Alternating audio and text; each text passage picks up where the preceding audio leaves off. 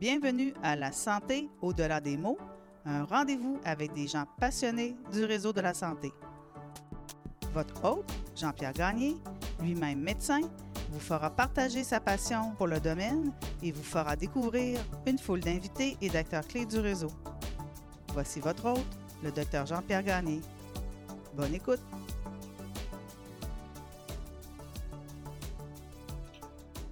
Je suis Jean-Pierre Gagné et bienvenue à cet épisode du balado La santé au-delà des mots. Cette semaine, je reçois un collègue euh, chirurgien de l'Université de Sherbrooke qui est Dr André Bégin, chirurgien hépatobiliaire. André, bonjour. Bonjour Jean-Pierre. Merci de t'associer à cette activité. On va tâcher de comprendre un petit peu plus euh, ton travail et certaines facettes de ta pratique. Euh, tu es euh, docteur en médecine depuis 2004. Tu as effectué ta résidence en chirurgie générale à l'Université de Sherbrooke de 2004 à 2009 et ensuite une surspécialisation ou ce qu'on appelle communément un fellowship en chirurgie hépatobiliaire et pancréatique à l'Université de Montréal de 2009 à 2010. Et tu es donc chirurgien hépatobiliaire à Sherbrooke depuis ce temps. Et je crois qu'on se connaît depuis pas loin de 10 ans parce que tu es sur le comité de développement professionnel continu de l'Association québécoise de chirurgie depuis euh, presque le tout début. C'est une. Oui, presque. Avant, c'était docteur Como, puis là, elle avait un peu cédé le flambeau. Ça doit faire environ 8 ans que je suis sur ce comité-là.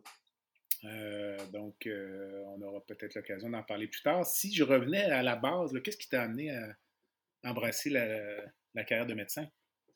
C'est une bonne question. Au final, il y a toujours il y a plusieurs choses qui se présentaient à moi. J'hésitais entre le monde de la finance et le monde médical.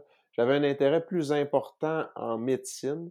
Ça a été un peu un désir de, de performance ou de dépassement de soi qui m'a poussé vers la médecine. C'est un choix que j'ai jamais regretté. Ton travail au quotidien, c'est quoi actuellement, donc comme chirurgien pathobiliaire? Oui, ben, on est assez chanceux. De façon générale, on a un horaire plutôt fixe dans la semaine, avec certains changements. Mais par exemple, je perds tous les mardis, tous les jeudis, je fais de la clinique. Puis en même temps que ma clinique, je fais de l'assistance opératoire avec euh, mon collègue en chirurgie pathobiliaire. Donc, j'ai organisé ma clinique en conséquence de, ce qui veut dire qu'ils sont tassés un peu dans le début de la, de l'avant-midi, puis ensuite dans le début de l'après-midi, mes cliniques pour être capable ensuite d'aller assister dans les temps opératoires principaux des chirurgies de, mon collègue. Donc, c'est plus facile, puis on fonctionne les deux de la même façon. C'est très aidant d'avoir pour des chirurgies complexes un autre chirurgien qui connaît parfaitement les gestes pour faire une heure à toi ou plus dans le milieu de la chirurgie pour faciliter la prise en charge. Si on fait abstraction des euh, peut-être de la dernière année et demie qui a été plus difficile en raison de la pandémie, euh, ce serait quoi, mettons, la, source de cette ou plutôt la source de frustration? Commençons par les choses négatives. c'est la plus grande frustration dans ton travail. Ben, la plus grande frustration, c'est toujours de ne pas pouvoir aider tous les patients qu'on voudrait. Il y a deux choses. La première, c'est les patients non résécables, puis souvent on finit par s'identifier à certains patients, puis là, sont non résécables, ils ont notre âge, il faut leur annoncer tout ça. Ça, c'est sûr que c'est toujours frustrant comme médecin, puis c'est aussi déprimant. C'est la portion difficile de la chirurgie pathobiliaire, dans le sens qu'il va y avoir un pourcentage de patients auxquels on devra dire qu'ils sont palliatifs. Sinon, si on se reporte sur la dernière année et demie, le nouveau, dans, dans le dernier, mettons, huit ans de ma pratique, ça a été de faire des hernies complexes. Puis là, ça, ça a été complètement chamboulé où j'en ai presque plus fait parce qu'il n'y a pas d'accès, on est encore délesté. On garde un accès, disons, raisonnable si on parle des cancers, mais si on parle des non-cancers, les délais restent très importants. J'ai très peu de temps ou d'accès pour les faire. C'est des patients qui font pitié, qui ont des vraies douleurs. C'est très incapacitant. C'est difficile de les caser actuellement. Mais disons, dirais-tu globalement, les patients atteints de cancer euh, dans ton champ d'activité, euh, avec la pandémie, les patients généralement n'ont pas souffert de. Je dirais généralement, exactement. Ils ont assez peu souffert de la pandémie une fois qu'ils ont eu accès au docteur. Puis ce que je veux dire par là, c'est j'ai l'impression, à certains égards, d'avoir vu plus de patients avancés qu'avant. Mais est-ce que, surtout au départ, est-ce qu'ils avaient peur puis ils restaient chez eux? Parce qu'une fois qu'ils ont été engrangés ou que les consultations ont été demandées, là, c'est très rapide puis tout se passe un peu comme avant. Mais c'est ça. C'est surtout ça la différence. Euh, disons maintenant une source de satisfaction là, euh, importante ben, pour toi. C'est sûr que voir des patients qu'on a fait des grosses chirurgies de cancer, puis là maintenant, je suis 11e année de pratique, j'ai plusieurs patients que j'ai opérés il y a 10 ans, puis là, j'y revois encore, puis de savoir qu'ils sont encore vivants, ça, c'est une grande source de satisfaction pour un cancer du pancréas avec résection veineuse, là, 10 ans ou environ, puis ils sont encore là, puis je les vois une fois par année avec leur bilan hépatique, puis aussi parce que ça me fait plaisir de les revoir. Ça, c'est très satisfaisant. Euh, tu parlais de une dizaine d'années d'expérience derrière toi. Tu dirais que ça a pris combien de temps avant que tu sois à l'aise? Euh, donc, puis tu rentres le matin, puis tu as l'impression qu'il n'y a pas grand-chose qui pourrait vraiment mal aller. On n'est jamais à l'abri d'un accident, mais d'entrer en, confiance complète, parce qu'au début de la pratique, il y a une certaine forme de, stress souvent pour les gros cas. Exact. Même quand j'étais fellow, un de mes patrons m'avait dit Tu sais, André, c'est super important d'apprendre tous les gestes techniques, d'être très confiant dans tes moyens, puis de ne pas avoir à avoir peur quand tu es dans la voiture en allant à l'hôpital. Puis ça, je l'avais pas nécessairement tout compris à ce moment-là, puis là, maintenant, je le comprends bien. Je dirais que quand j'ai commencé ma pratique, c'est sûr que la mise en place de la pratique, c'est toujours plus difficile. Puis moi, je trouve que après cinq ans, on prend un certain step de plus à faire plus attention à certaines choses ou d'avoir plus confiance en d'autres. Puis après dix ans, je trouve que c'est l'autre step où j'ai l'impression, est-ce que je vais pouvoir te dire de quoi de différent dans un autre dix ans? C'est possible, mais que là, je suis très confortable, mes assises sont mises, je sais où aller. Euh, là, ça va très bien. Au début de ta pratique à Sherbrooke, à l'époque, étais-tu seul dans ta discipline ou il y avait des chirurgiens qui étaient déjà dans J'étais le seul à faire de la chirurgie patobiliaire de moderne, si on veut. Il y avait un de mes collègues qui était sur le bord de la retraite. Par contre, j'ai toujours été chanceux par rapport à l'assistance. C'est pas quelqu'un qui faisait ça de sa vie tous les jours, mais j'ai une collègue qui a fait un fellowship en chirurgie patobiliaire, puis la vie l'a emmené ailleurs, puis a fait d'autres types de chirurgie, mais euh, pour assistance opératoire, c'était très aidant. OK. Euh, tu disais qu'en par étape de cinq ans, on gagne de l'expérience, euh, nos compétences s'améliorent. Est-ce que tu penses qu'il y a parfois un piège où on va baisser la garde en vieillissant sur d'autres facettes de notre pratique, puis qu'il peut y avoir un certain danger à ce niveau-là?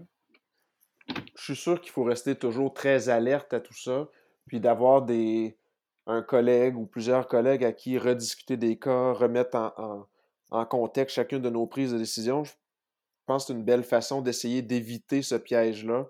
On a tendance à discuter tout ou presque tous nos cas euh, de façon collégiale. Ça, ça, permet toujours de se remettre euh, à jour, puis de se reposer les questions au quotidien. Euh, le, titre de ta spécialité le dit, là, tu, es chirurgien hépatobiliaire et pancréatique. Donc, euh, si on parlait du foie d'abord, euh, qui est un des deux organes que tu traites en prédilection, mais évidemment, ta pratique ne se limite pas à ça, mais le foie, c'est un drôle d'organe. Le foie, ça se régénère. Pourquoi? C'est une bonne question. Puis ce que je dis souvent aux patients, c'est le foie qui est parti, il est parti. Il ne reviendra pas. Mais le foie qui reste, il va s'hypertrophier. Euh, donc là, on peut gagner un volume significatif, puis en particulier dans les deux à quatre, même six premières semaines après une intervention. Donc soit la résection, soit l'embolisation de veine porte, la cinétique d'hypertrophie va être très importante dans le premier mois, puis il va se continuer après de façon plus tranquille. Pour le commun des mortels, tu as dit beaucoup de choses assez complexes. Tu as parlé d'embolisation de veine porte. Donc, ça, pourrais-tu nous expliquer c'est quoi? Parce a des donc, si jamais... qui, vont se faire proposer ça. Ouais. Au niveau de la résection, on a besoin d'un certain volume de foie pour que le foie continue à faire son travail. C'est nécessaire à la vie. Il n'y a pas de thérapie de remplacement comme c'est le cas pour le rein avec la dialyse. Donc, il faut absolument que le foie ait un minimum de fonction. Puis ce minimum de fonction-là est calculé selon le volume de foie, puis il y a aussi des calculs selon euh, la surface du corps, puis le poids, puis tout ça. Si jamais on juge que par la résection, il ne reste pas suffisamment de foie, on peut aller bloquer la veine du foie qu'on va enlever pour faire grossir avant de l'avoir enlevé la portion qui va rester à la fin. Ce qui veut dire que quand on va se lancer dans la chirurgie, la portion de foie qui va rester a grandement augmenté d'emblée. Donc, en bloquant l'apport sanguin au foie, tu crées une, le foie en ayant moins de sang, se met à grossir pour compenser, comme un, athlète un peu qui s'entraînerait en quelque sorte? Oui, exactement. Donc, c'est un, un, peu la même chose. On a réussi à faire entraîner le foie au préalable pour être capable d'aller faire la résection de, de la façon dont il faut la faire. Ça prend combien de fois pour vivre? Le minimum, c'est 20% Puis si on veut être conservateur et les patients qui ont eu de la chimiothérapie, on va viser plutôt le 30% pour éviter les problématiques. Euh, tu traites euh, évidemment beaucoup de patients qui ont des cancers du foie, mais il y a plusieurs types de cancers. Est-ce que tu pourrais un peu nous présenter? Là, euh? Oui, de loin, le plus fréquent pour le foie, c'est la métastase de cancer du côlon. Donc, un cancer qui part du côlon ou encore du rectum, qui va prendre le chemin des lymphatiques ou des veines pour se rendre ensuite dans le foie. Ça, c'est la cause numéro un de chirurgie du foie. Les autres sont le cancer des canaux biliaires à l'intérieur du foie, qui s'appelle un cholangiocarcinome. Puis sinon, il y a le carcinome hépatocellulaire. Donc, comme le nom le dit, ça vient des cellules du foie euh, lui-même. La grande majorité des cancers qui viennent des cellules du foie sont sur un foie malade, donc un foie cirrhotique, euh, comme par exemple un patient alcoolique, ça reste la cause la plus euh, fréquente ou la plus connue. Mais maintenant, en 2021, c'est aussi très fréquent d'avoir de la cirrhose sur l'obésité, donc secondaire au foie gras.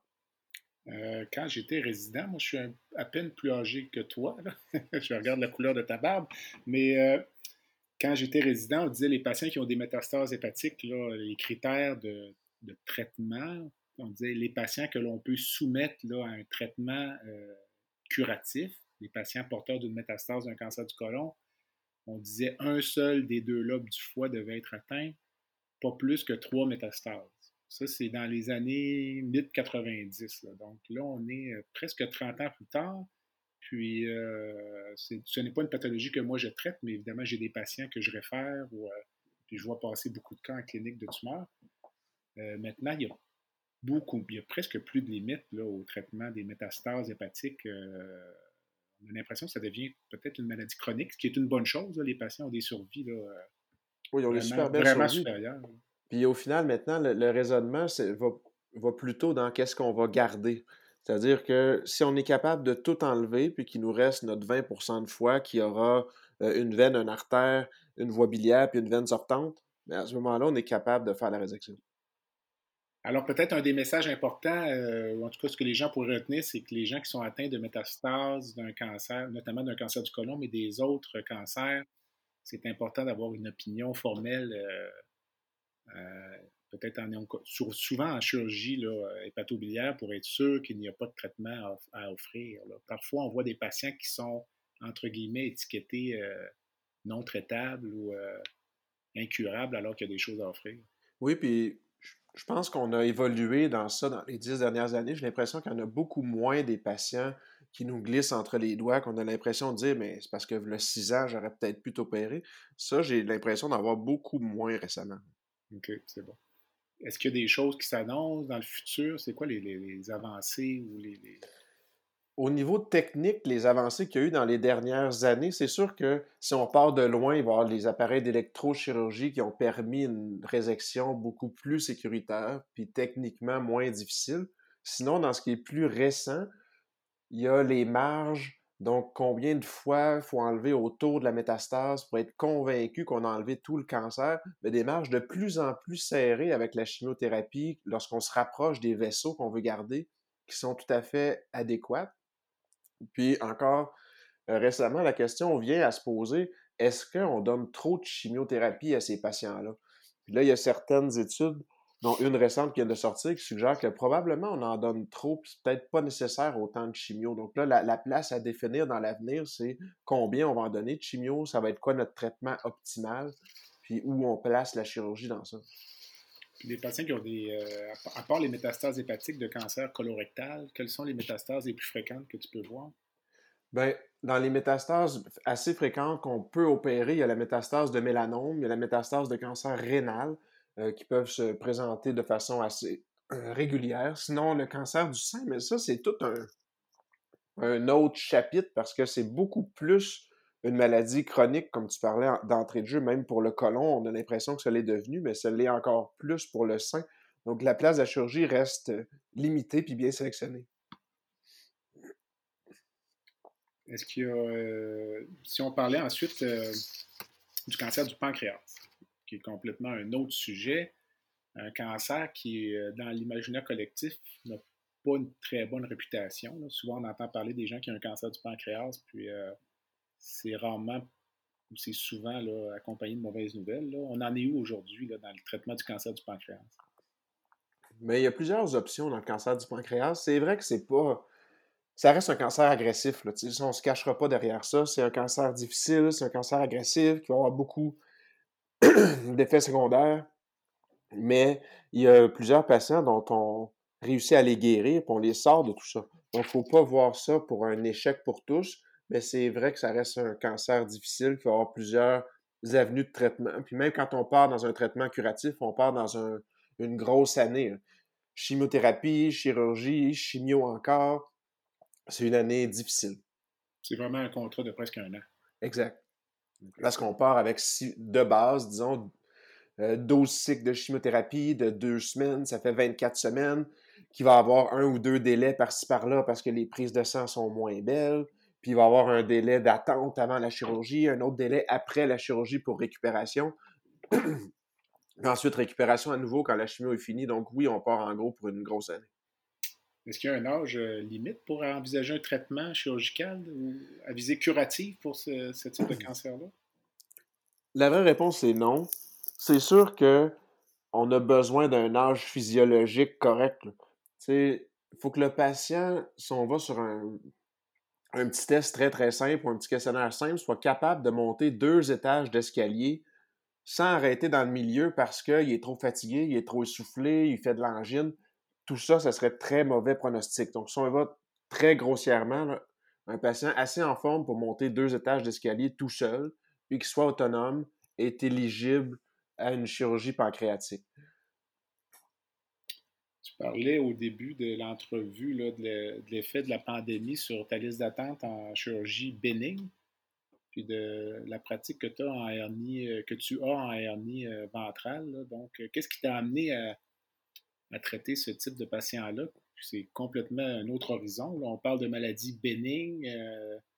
Oui, même, ça n'a même aucun lien avec ma formation de base. C'est-à-dire que comme chirurgien, on a appris à faire des hernies, mais ensuite, comme fellow, ça n'avait rien à voir j'ai trouvé qu'il y avait certaines similitudes avec ma pratique dans le sens où c'est un défi technique significatif, puis c'est des patients qui sont souffrants au préalable, puis souvent un peu des patients orphelins, les hernies massives, c'est-à-dire qui ont souvent magasiné un peu, sont allés à gauche, à droite, personne ne veut toucher à ça, tout le monde a un peu peur.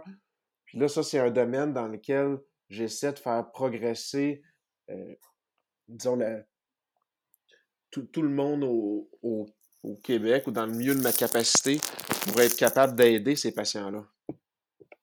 Euh, puis là, dans le moment, c'est plus tranquille un peu avec la, pandémie.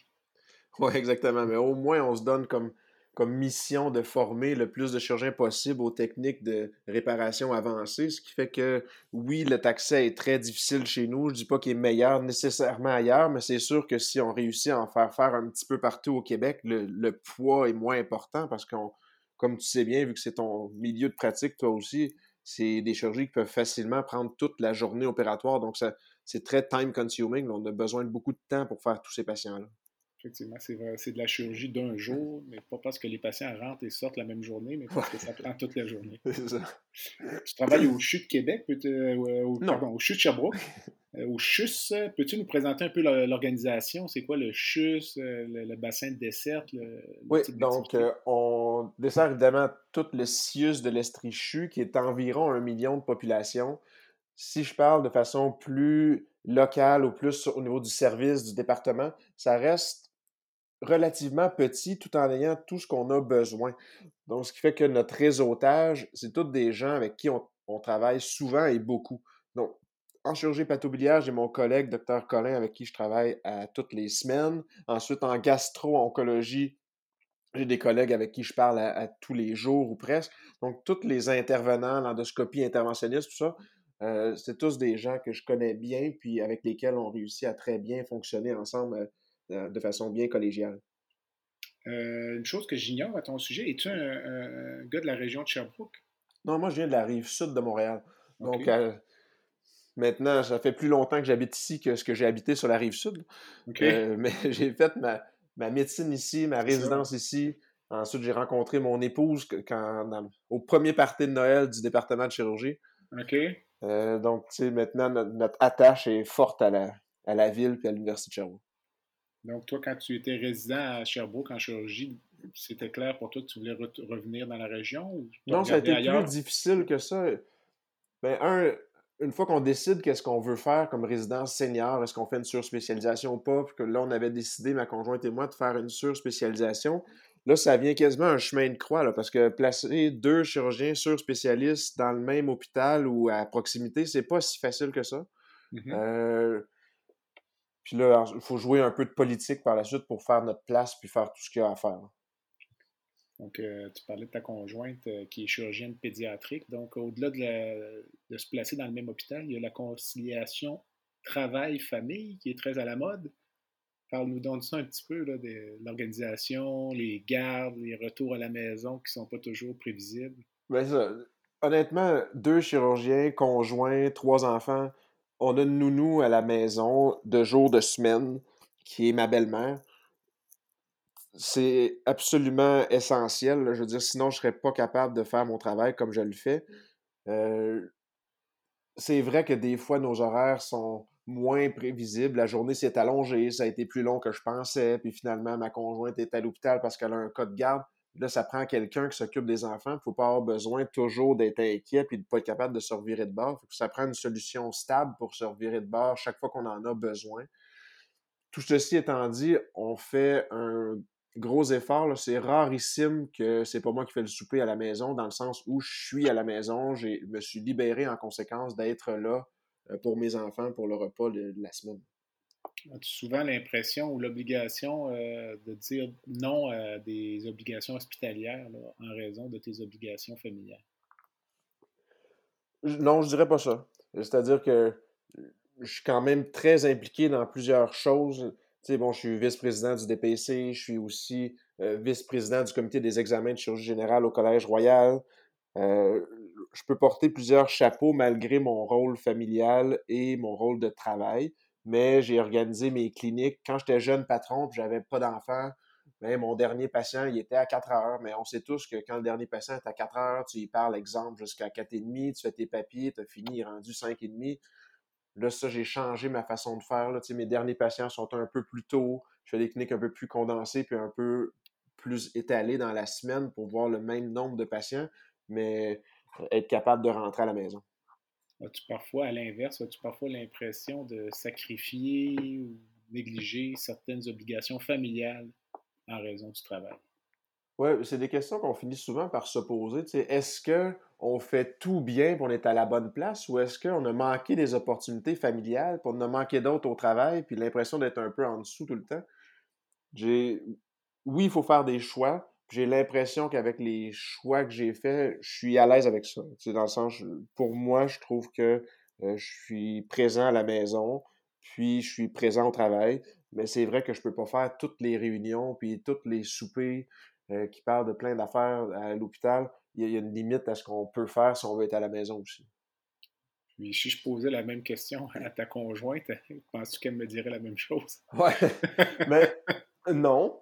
Puis il y, a plusieurs aspects à ça. J'ai pas l'impression que l'aspect conciliation famille est pareil pour tous, ça c'est sûr. Puis dans le cœur d'une maman, j'ai l'impression que c'est plus difficile, ou en tout cas c'est le cas de, ma conjointe, c'est de même qu'elle vit un peu. Puis en plus, elle a un contexte différent qui est difficile, qui est d'être de garde depuis 10 ans, une journée sur deux. On ne fonctionne pas à la journée, on fonctionne à la semaine, mais dans le principe, elle est de garde 50% du temps depuis 10 ans. c'est énormément de garde quand tu te mets à penser à ça. Puis oui, ça ne veut pas dire que ça sonne à tous les soirs, mais il y a une pression à être attaché à, à la pagette, puis à rester proche, puis avoir toujours la, tête euh, un peu occupée à ça. on, le sait bien aussi quand nous aussi on est de garde, mais c'est juste la fréquence est différente. Quel regard portent tes enfants là-dessus ou que c'est ceux qui sont jeunes encore, là, mais. Oui, c'est ça, mes enfants sont ils très jeunes. ça là, par rapport peut-être à leurs amis, là, dont les parents euh, sont tous les deux à la maison, peut-être très tôt, là, dans l'après-midi ou en fin, en fin d'après-midi? Mais bon, à l'école où les, mes enfants vont, il n'y a pas de transport scolaire. Donc, c'est les parents et ou la nounou qui y va. Puis, nous, on a fait l'effort, ma conjointe et moi, c'est rarissime que c'est la nounou qui va aller les chercher. Donc, en moyenne, dans une semaine, elle va les reconduire une fois, puis les chercher une fois, puis toutes les autres fois, c'est moi ou ma conjointe qui y va. Ce qui fait que je suis pas sûr que les enfants souffrent grandement de ça, de sorte qu'il est... y a au moins un des deux qui a été là jusqu'à l'école, puis au moins un des deux qui est allé les chercher à l'école, puis qui reste là pour la soirée, euh, presque tous les jours. OK, OK. Si on quitte le, le contexte travail-famille, tu parlais au début de ton choix de carrière en médecine, le souvenir le plus ancien que tu as quand tu étais enfant, quel travail voulais-tu faire? Ben, comme beaucoup de petits garçons, honnêtement, je recule en arrière. Je voulais être joueur de hockey, là, je voulais être Mario Lemieux. OK, OK. Euh, bon, ça c'était pas du tout ça mon talent, donc je me suis dirigé ailleurs. OK, donc, euh, mais euh, disons, au début de l'adolescence, disons, secondaire, tout ça, avais-tu des idées? Ouais, déjà au secondaire, honnêtement, je voulais être médecin. OK. C'était une idée assez fixe. La, début euh, secondaire, je voulais aller en médecine. Fin secondaire, là, j'ai commencé à réfléchir un petit peu plus à l'oncologie. Honnêtement, je pensais que euh, j'aimerais devenir hémato-oncologue. Puis ensuite, en médecine, j'ai bifurqué vers la chirurgie. Puis je regrette pas ça. Qu'est-ce qui t'a fait changer pour la chirurgie? Est-ce que c'est le contexte ou parfois une personne, un mentor? Euh? C'est un peu les deux. Un peu l'effet d'un mentor qu'on trouve très intéressant, puis aussi de voir le, la réponse à nos actes de façon rapide, ça, c'est toujours intéressant. OK, OK. Puis si tu n'étais pas chirurgien aujourd'hui, tu devrais faire quoi? Probablement euh, en finance, donc faire de la gestion de portefeuille ou quelque chose du genre. Est-ce que c'est quelque chose que tu suis activement, mettons? Tu, euh, ben des lectures là-dessus? Est-ce que tu... Oui, je fais des lectures, disons, régulières, mais pas autant que si j'étais un professionnel. Là, clairement, je fais affaire avec un professionnel. J'ai n'ai pas le goût de, prendre ça tout en charge, mais je me tiens bien au courant. Euh, je, ne lui laisse pas tout ça entre les mains avec un chèque en blanc. As-tu l'intention de faire de la chirurgie jusqu'à la fin de ta carrière active? Oui, mais avec le. Tu sais, je me rendrai pas. Je, ne ferai pas cette pratique-là euh, jusqu'à 70 ans. le, ma retraite va être prévue beaucoup plus tôt que ça, puis j'ai pas de plan B de carrière dans le sens que je pense pas faire une deuxième carrière après celle de chirurgien pour l'instant. C'est quoi que tu trouves le plus difficile dans la, pratique chirurgicale? Ou qui t'empêcherait de te rendre à 70 ans? Ben, il y a les horaires, la garde, puis les complications. on a beau euh, être expert dans notre domaine, les complications, ça pèse lourd, c'est pas, pas agréable quand je regarde mes collègues plus âgés, euh, c'est pas un poids qui a l'air de diminuer avec le temps. Ça reste toujours lourd. Puis la garde, ça reste toujours difficile sur le corps. Euh, je veux dire, je suis jeune, je suis en forme. C'est correct, mais quand on finit notre semaine de garde, on est bien content. Ce que je trouve personnellement plus difficile en vieillissant, c'est euh, opérer la nuit. quand, quand on tombe en bas d'un minimum de 3-4 heures de, de sommeil, la journée du lendemain est plus difficile un, avec l'âge qui avance, puis deux, avec les enfants, dans le sens où, même si on s'était prévu, ah, je vais dormir demain, ben avec des enfants, ça n'existe pas, ça, je vais dormir demain. Mais ça, ça passera sur toi parce que les enfants vieillissent. donc, finalement, les enfants dorment plus que toi. garde espoir, ça va venir. As-tu une devise, un mantra ou quelque chose que tu dis souvent? les gens vont dire ah, André dirait ça. Oui, mais là, c'est juste dommage. C'est devenu obsolète à cause de la pandémie parce que ce que j'ai dit super souvent pendant huit ans, c'est ça va bien aller. Puis là, je me force depuis 18 mois à plus le dire parce que là, c'est devenu un peu plat de dire ça. OK, donc ça va bien aller, c'est bon ça. Puis la plupart du temps, ça va bien, effectivement. Dis-moi, dans ta carrière d'une dizaine d'années, le plus beau souvenir de ta carrière chirurgicale, ce serait quoi? Il y a plusieurs petites affaires, le fun. Tu sais, exemple, des, petites anecdotes que je répète souvent, c'est dans mon fellowship, ça a été extrêmement intéressant. J'ai beaucoup aimé ça. Puis là, on va faire des prélèvements d'organes quand on est en chirurgie patobilière. Donc, une grosse, grosse tempête de neige. Je suis à Montréal, tout est fermé. L'aéroport est fermé, il neige, il neige. On reçoit un appel de Québec Transplant, il dit Tu t'en vas à Québec. Un autre appel dix minutes après, il dit Ah non, il va pas, l'aéroport est fermé. Puis un autre appel une demi-heure après qui dit Hey, on a trouvé un avionneur qui est prêt à partir. Tu dis Ben ouais. OK. fait que là, je me rends à l'hôpital. Ça a été quand même toute une aventure de me rendre parce qu'il neigeait pour de vrai. Là, il y a eu de la, la turbulence pas possible. J'étais attaché. Tu, tu à l'aéroport ou à l'hôpital, tu dis? On se rend à l'hôpital parce que ensuite c'est la police qui nous amène de l'hôpital à l'aéroport. À Montréal. À Montréal. OK. Puis là, une fois dans l'avion à Montréal, on décolle. Puis là, il y a de la turbulence. J'étais pour aller chercher un foie, ça? Exact, un foie à Québec, à l'Hôtel-Dieu de Québec. Puis là, il y a tellement de turbulence que malgré le fait que je sois attaché, je suis allé me cogner la tête au plafond. Je suis rattaché plus fort. Mon infirmière vomissait en arrière dans l'avion. Euh... Es-tu seul à ce moment-là ou tu y allais seul? Ben oui, ça va assez vite. Les patrons euh, nous font confiance, puis on a le, bagage pour faire ça. Donc après 4 à 6 mois de fellow environ, on part faire les prélèvements seuls. OK. on atterrit à Québec. Puis là, il y a une autre auto de police qui nous attend. On va chercher l'organe. On revient, puis là, on mange en revenant. Pendant que mon infirmier vomissait dans l'arrière de l'avion, moi, je mangeais mon petit lunch tranquillement. Dans l'avion. Quand vous prélevez un foie comme ça, est-ce que vous greffez un ou deux patients? Un seul. Un seul. OK. Vous ne pourriez pas greffer deux patients ou ce serait juste la logistique associée à ça qui serait d'une complexité incroyable, de trouver Il y a plus que la logistique que le taux de complication, parce que là, sinon, tu reviendrais dans un taux de complication de donneur vivant qui est plus élevé. La voie biliaire est plus petite, l'artère est plus petite, la veine est plus petite, tu augmentes ton taux de complication. Je pense pas qu'on veut aller là. OK. À Sherbrooke, si je ne m'abuse, vous n'avez pas de programme de Non, exact. Ça fait 11 euh, ans que je n'ai pas fait de greffe hépatique, puis ça fait environ 3 ou 4 ans, 3 ans que j'ai arrêté de faire du prélèvement d'organes. OK, tu en faisais encore alors que tu étais à Sherbrooke? Oui, exact. OK, tu étais à mettons, de Sherbrooke pour, par exemple, aller chercher un foie à Québec? Non, par contre, je le faisais que pour Sherbrooke. Donc, exemple, il y avait un foie et des reins à prélever à Sherbrooke, puis qui allait à Montréal, ou juste des reins, puis il allait à Québec. Mais là, je les prélevais pour eux, mettais ça dans le glaciaire, puis là, la police partait avec, puis ils se rendaient euh, dans le milieu concerné. OK. Puis en termes de. Au Québec actuellement, en termes de greffe hépatique, le ratio donneur vivant par rapport à. Là, ben, ça, fait 10 ans que j'en fais plus. Je, pourrais être, peut-être pas très à jour, mais on fait très peu de donneurs vivants par rapport à d'autres euh, milieux au Québec. Par choix ou par. Euh, ben, il y a plusieurs petites affaires dans ça. Tu sais, il y a un de mes patrons de fellow qui disait tout le temps, quand il y a un patient qui venait et disait Moi, je veux donner un foie, tu sais, est-ce qu'il y a des complications? Il disait Oui, toute la chirurgie est une complication.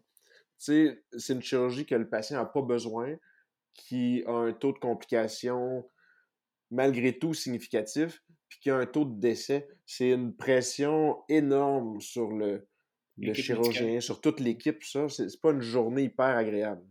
OK, je comprends ça. Euh, si on tourne le compas de 180 degrés, euh, une situation difficile que tu aurais vécue dans ta carrière, puis les leçons que tu en as tirées. Ben, c'est sûr qu'on finit par en avoir. On a tous des, squelettes dans notre placard, comme on dit. Là, les complications, on vit grave, on vit rarement bien avec ça, puis on, on se remet toujours en question, puis on repart prospectivement. Puis la majorité du temps, on refait le raisonnement en prospectif. On dit, ben, il me semble j'aurais refait la même affaire. Mais ça, ça reste difficile de dire que on y repense prospectivement, on ferait probablement la même chose, puis là, il y a eu un impact fortement négatif. Ça, ça reste difficile à, vivre. OK, je comprends. Euh, si on revenait là, des concepts généraux là, en presque milieu d'entrevue, ce serait quoi pour toi la définition de la santé,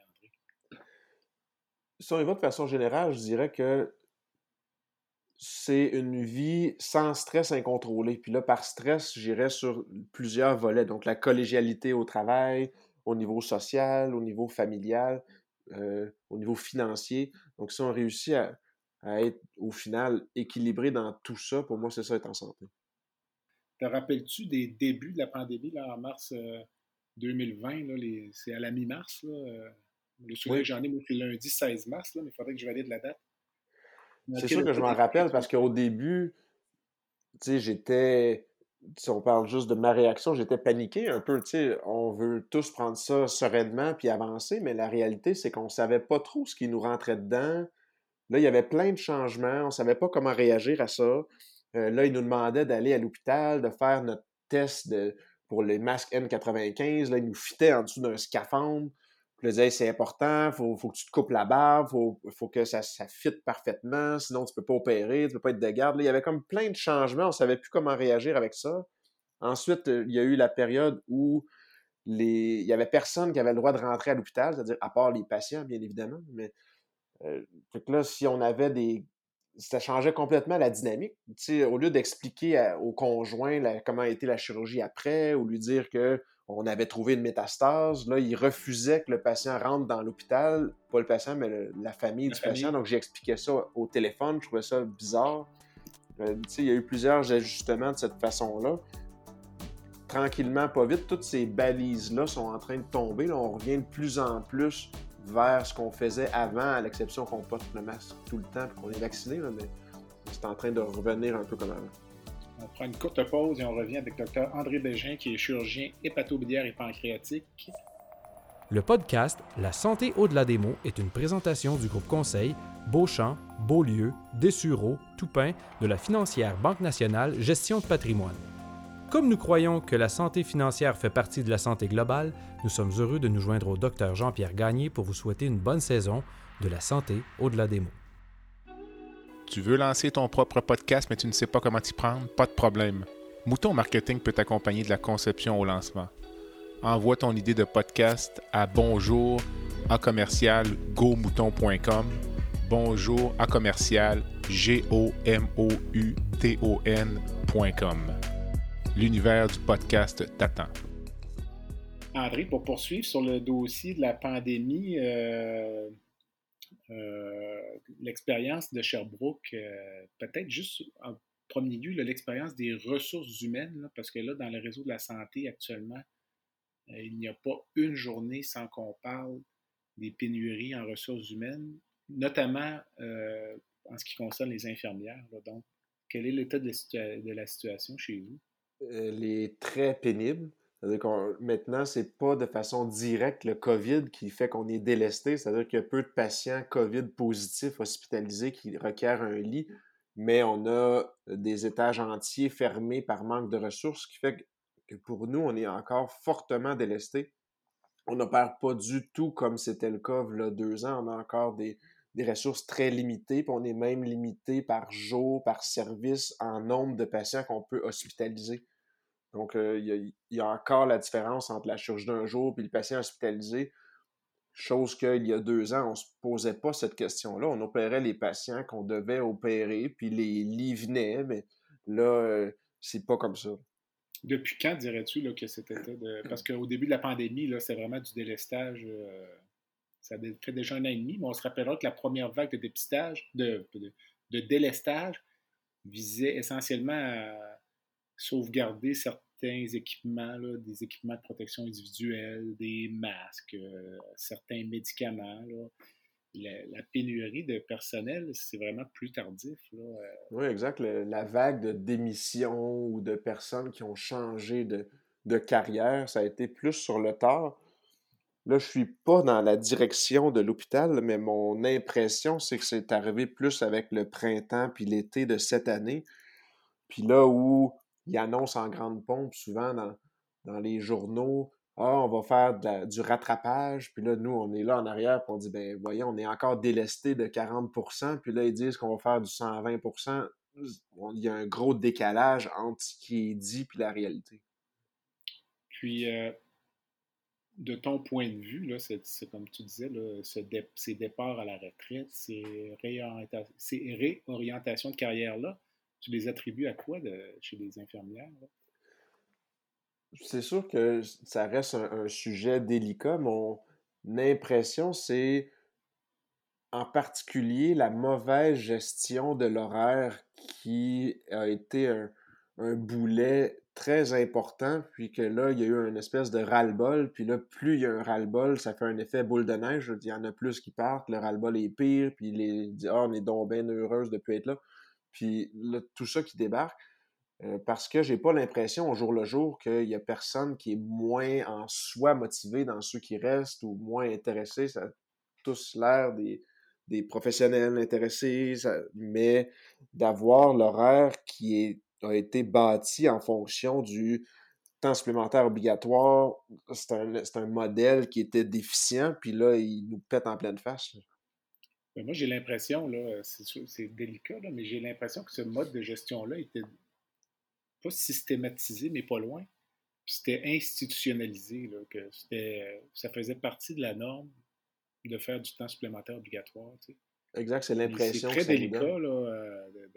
Je pense pas que non plus qu'on ne peut pas pointer une personne. Je pense que ça devient, c'est un système qui fait que c'est comme ça que ça fonctionne.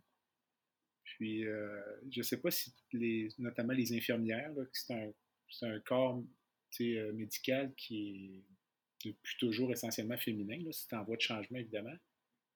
je ne sais pas si ça a eu un impact sur la façon dont les gens ont réagi à ça, puis accepté ça, là, que peut-être ça n'aurait pas été accepté dans d'autres d'autres secteurs professionnels. Puis le fait que ce soit des soins de santé, c'est des soins vitaux, puis il y a des obligations déontologiques associées à ça. On ne veut pas abandonner nos patients. Euh, nous non plus, on ne le ferait pas. Là. nous, si on rentre le matin, puis le soir, il n'y a personne pour faire la garde, on va la faire, la garde. Là. Mais je ne sais pas si on savait que systématiquement, à peu près une fois par semaine, on va se faire imposer de faire une garde qui n'est pas prévue. Après quelques années, peut-être qu'on trouverait ça difficile. Exact. Puis là, on est pris dans une situation où il y a eu des impositions de façon beaucoup plus fréquente par secteur que même une fois par semaine. il y a eu certains secteurs, entre autres la néonate chez nous, exemple, qui ont été imposés aux deux jours pendant une certaine période. C'est Ça veut dire faire un 16 heures euh, une journée sur deux. Oui. OK. Donc, euh, donc euh, Vois-tu une sortie de crise à ça? Euh? Ben, c'est ça que je trouve actuellement plutôt décourageant. La première vague, on était délesté, mais on se disait c'est le virus qui nous rentre dedans, le virus, ça va passer. Et là, maintenant, c'est un impact de, ressources humaines, puis là, qu'il faut tout réorganiser. Pas que c'est pas faisable, mais là, ça va prendre du temps, puis on est encore délesté avec des patients qu'on a de la difficulté à prendre en charge. Donc là, c'est moins, beaucoup moins facile. Trouves-tu globalement que le système de santé était bien organisé pour gérer ça? C'est euh, une question euh, assez vague, je pense. Oui, c'est une question vague. Puis euh, ce que je trouve, vu de, l'extérieur, c'est-à-dire comme non-administrateur, mais partie prenante du système, j'ai l'impression que les pions ne sont pas toujours à la bonne case. Parce que là, on a plusieurs personnes qui sont formées pour faire un certain travail, puis finalement, ils évoluent. Puis c'est correct, c'est comme dans n'importe quelle entreprise privée, mais pour devenir gestionnaire. Puis là, tu dis, ben, est-ce que tu as besoin d'avoir une formation de soins aux patients pour devenir gestionnaire? Si c'est ça qu'on veut, ben, ça prend un plus grand N à la base, plus de monde pour être sûr que le soin aux patients à la base reste couvert mais je peux pas dire que c'est une solution, dans le sens que c'est une réflexion que j'avais euh, de, de, voir un peu tout ça. Là. Mais il en demeure pas moins parce qu'on a des exemples que moi, quand je vois euh, quelqu'un, on parle encore une fois des, soins infirmiers, là, quand je vois quelqu'un qui a fait une formation universitaire en soins infirmiers, qui abandonne la profession pour aller euh, travailler là, comme agent de voyage ou dans la restauration, ça, selon moi, ça dénote un, problème majeur au niveau du système. parce que les gens, à la base, je pense que les gens ont la vocation. Il faut vraiment, là, pour employer le terme, il faut vraiment être écœuré. Puis la pandémie, comme tu disais tout à l'heure, la première vague, c'est le délestage. Mais je pense que la pandémie, ça a juste été euh, un exutoire, je pense, pour toutes ces, euh, ces, ces récriminations-là, selon moi. Exact. Euh, une des solutions qui est apportée pour euh, sortir de tout au moins là, ou prendre le contrôle des listes d'attente, c'est le privé en santé. Est-ce que toi, tu as une, opinion là-dessus? Ben, moi, ce que je trouve important dans notre système, ou l'avantage de notre système, reste l'accès universel. fait le danger, si on fait du privé, il faut être certain que ça reste un accès universel. Puis là, actuellement, notre problème, je trouve, reste beaucoup, beaucoup les ressources humaines. Puis on a beau dire qu'il n'y a pas de maraudage, tout ça, mais c'est sûr qu'au final, c'est pas vraiment vrai. On va opérer au CMS, puis les gens qu'on rencontre, c'est des gens qui travaillaient au centre hospitalier avant. ils ne sont pas tombés du ciel. Mm-hmm. ça fait un déplacement de personnel, puis je ne sais pas à quel point, si c'est bon ou pas, il faudrait évaluer ça de façon serrée. Mais c'est certain qu'avec, euh, tu parlais du N tout à l'heure, avec un, si le N ne change pas, euh, les gens qui vont au, privé, ben, ils sortent du public. Exact. L'argument qu'on donne, par contre, c'est qu'il y a certaines personnes qui vont au privé qui n'iraient pas au public. Euh, des gens qui veulent faire vraiment du temps partiel euh, à petit volume, là, offrir une journée par semaine. Ces gens-là, peut-être, n'ont pas accès ou ne peuvent pas offrir leurs services dans le système public. Il y a des gens retraités aussi. C'est certain que le secteur privé, à première vue, est probablement intéressant. Là. Les horaires, euh, l'absence de garde, ce que j'appellerais la légèreté des cas, ou tout au moins la lourdeur des cas qui est beaucoup moins. Exact. Ça permet au moins aussi de traiter un certain volume de patients, mais il reste que ça ne permet pas de traiter tout le monde. On n'ira pas faire une chirurgie de cancer au CMS ni une hernie massive. Ça reste de la chirurgie d'un jour, il faut que le patient s'en aille. Exact, exact. C'est un sujet qui est à suivre. En conclusion d'entrevue, euh, André, il y a souvent comme une petite section baguette euh, magique là, à l'entrevue. Donc, si je te donnais une baguette magique, puis je te donnais le loisir de changer une chose dans le système de santé aujourd'hui, ce serait quoi? Là, c'est sûr qu'on a beaucoup parlé de personnel puis du fait qu'on souffre de tout ça. Donc, si on pouvait vraiment faire une super baguette magique puis diviser le pain, ben, je ferais apparaître 150% de personnel, dans le sens où si on a un N assez grand, après, on peut tout réorganiser, les horaires, puis faire ça pour que ça soit intéressant. Puis... Mais il faut se rendre là. Faire apparaître du personnel. OK, donc euh, une vision biblique euh, de l'organisation des soins de santé. C'est ça, tu pensais jamais que ça viendrait de ma bouche, Non!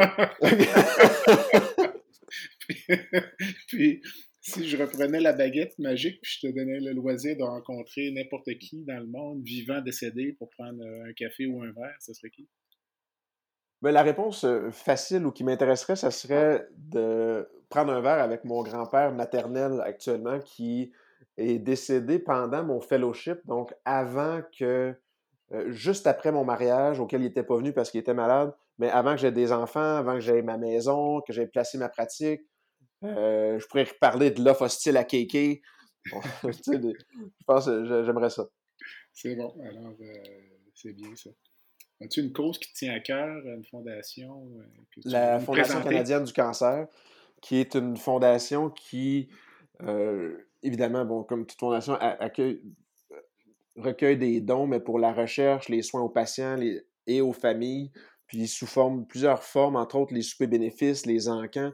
Donc, moi, je me fais un devoir pré-pandémique, j'oserais dire. J'allais toujours au souper euh, de la fondation qui était sur place, pendant lesquels il va y avoir des encans auxquels je vais aller participer aussi, sachant bien que cet argent-là va être déposé à quelque part que je trouve important. Est-ce que tu. Euh, est-ce que ce type d'organisme-là, est-ce que tu penses que parfois, quand c'est trop gros, ça se dilue un petit peu? Par rapport peut-être à donner à une association locale dans le coin de Sherbrooke? Oui, c'est une bonne question, mais il y a un volet local à ça quand même. OK, OK. Puis, j'ai déjà réussi via cette fondation à soutirer de façon dirigée un don d'un patient. Donc, je pense qu'il peut quand même y avoir un certain effet local à des grosses fondations. OK, OK, c'est bon, c'est bon. Alors, c'est, on approche de la fin de l'entrevue. Aurais-tu une dernière pensée ou un conseil à laisser à nos auditeurs? Euh, ça peut être des étudiants, des patients, ça peut être des administrateurs du réseau aussi. Mais, oui, laissez-vous guider par vos passions, mettez-y les efforts. Puis, le, pour moi, la chirurgie, c'est le plus beau métier du monde, mais clairement, il faut être passionné par ça parce qu'il ne faut pas avoir un doute quand on se lève le matin. Ah, qu'est-ce que je vais aller faire là? Il faut être, euh, faut être intéressé. Euh, pour que ça soit une belle vie ensuite. C'est super, je te remercie beaucoup. Alors, ceci euh, conclut l'entrevue avec euh, Dr. André Bégin, qui est chirurgien hépatobiliaire et pancréatique à Sherbrooke. André, merci. Ben, merci, Jean-Pierre. Un plaisir. Alors, j'invite les auditeurs à visiter le site web qui est baladosanté.ca au B-A-L-A-D-O-S-A-N-T-E.ca. Je vous invite à vous abonner au site web, à vous abonner au balado, euh, j'apprécierai, euh, si vous voulez, vos commentaires, vos suggestions d'invités.